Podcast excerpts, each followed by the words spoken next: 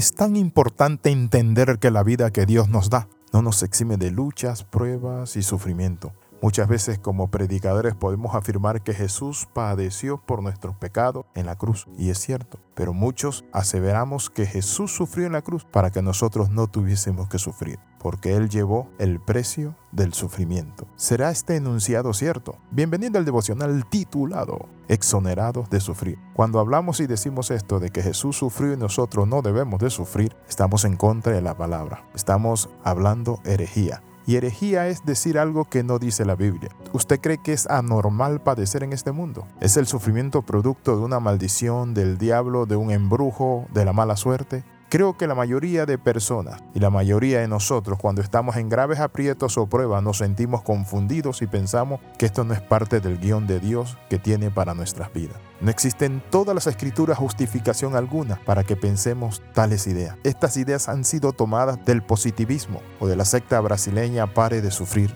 La realidad en la palabra de Dios es otra, ya que la aflicción y el padecimiento es parte de todos los hijos de Dios. La palabra es clara cuando dice, es necesario que sean afligidos en diversas pruebas. Y la palabra necesario es que no hay de otra. En pocas palabras, es parte de una agenda divina. Por eso el libro de Hebreos dice así, pero si se os deja sin disciplina de la cual todos han sido partícipe, ya no soy hijo, sino bastardo.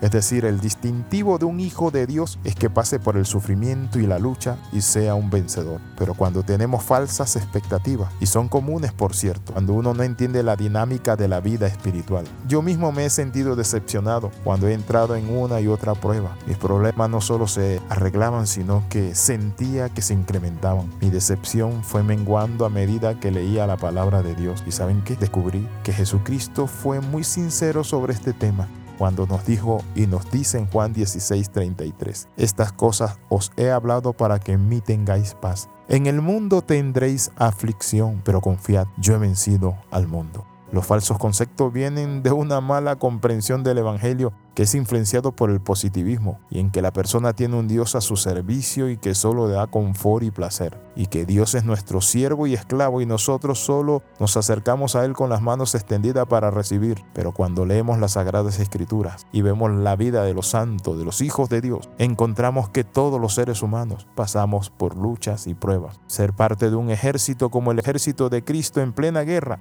y que peleen cuatro frente a la vez, es necesario que lo entendamos. ¿Por qué tenemos lucha? Porque peleamos en cuatro frentes de batalla. El primero, peleamos con nuestra naturaleza pecaminosa, que se conoce como la palabra SARS en griego, que significa carne. Pero también peleamos contra los pensamientos. Por otro lado, peleamos contra un mundo injusto y que aborrece las cosas de Dios. Pero también peleamos contra huéspedes de maldad, principados, gobernadores, por eso podemos decir que la vida cristiana no es como un paseo en el campo en un domingo soleado. Más bien es una batalla que se libra bajo un bombardeo intenso. Mi hermano, no te desanimes. Tiene pruebas, no estés pensando que te echaron una brujería, que estás al lado. No, la Biblia te dice, Dios te dice, es necesario que seas afligido en diversas pruebas. Cuando somos probados es allí donde se mira nuestro temple. Dice la palabra que el oro se prueba con fuego. Así nosotros pasamos por el fuego de la prueba, pero frente a la prueba, cuando estemos en dificultades, frente al sufrimiento, debemos hacer lo que Pablo le recomendó a Timoteo. Tú pues sufre penalidades como buen soldado de Jesucristo.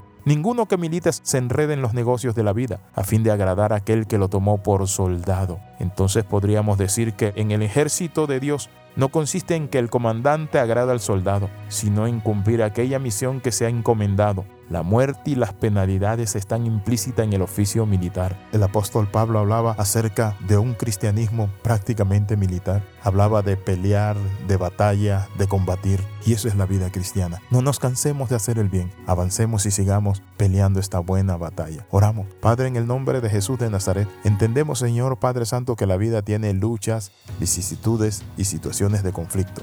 Pedimos fortaleza para salir victorioso por tu Hijo Jesucristo. Amén y amén. Escriba al más 502 42 45 60 89. Le saluda el capellán Alexis Ram. Nos vemos en la próxima. Bendiciones de lo alto.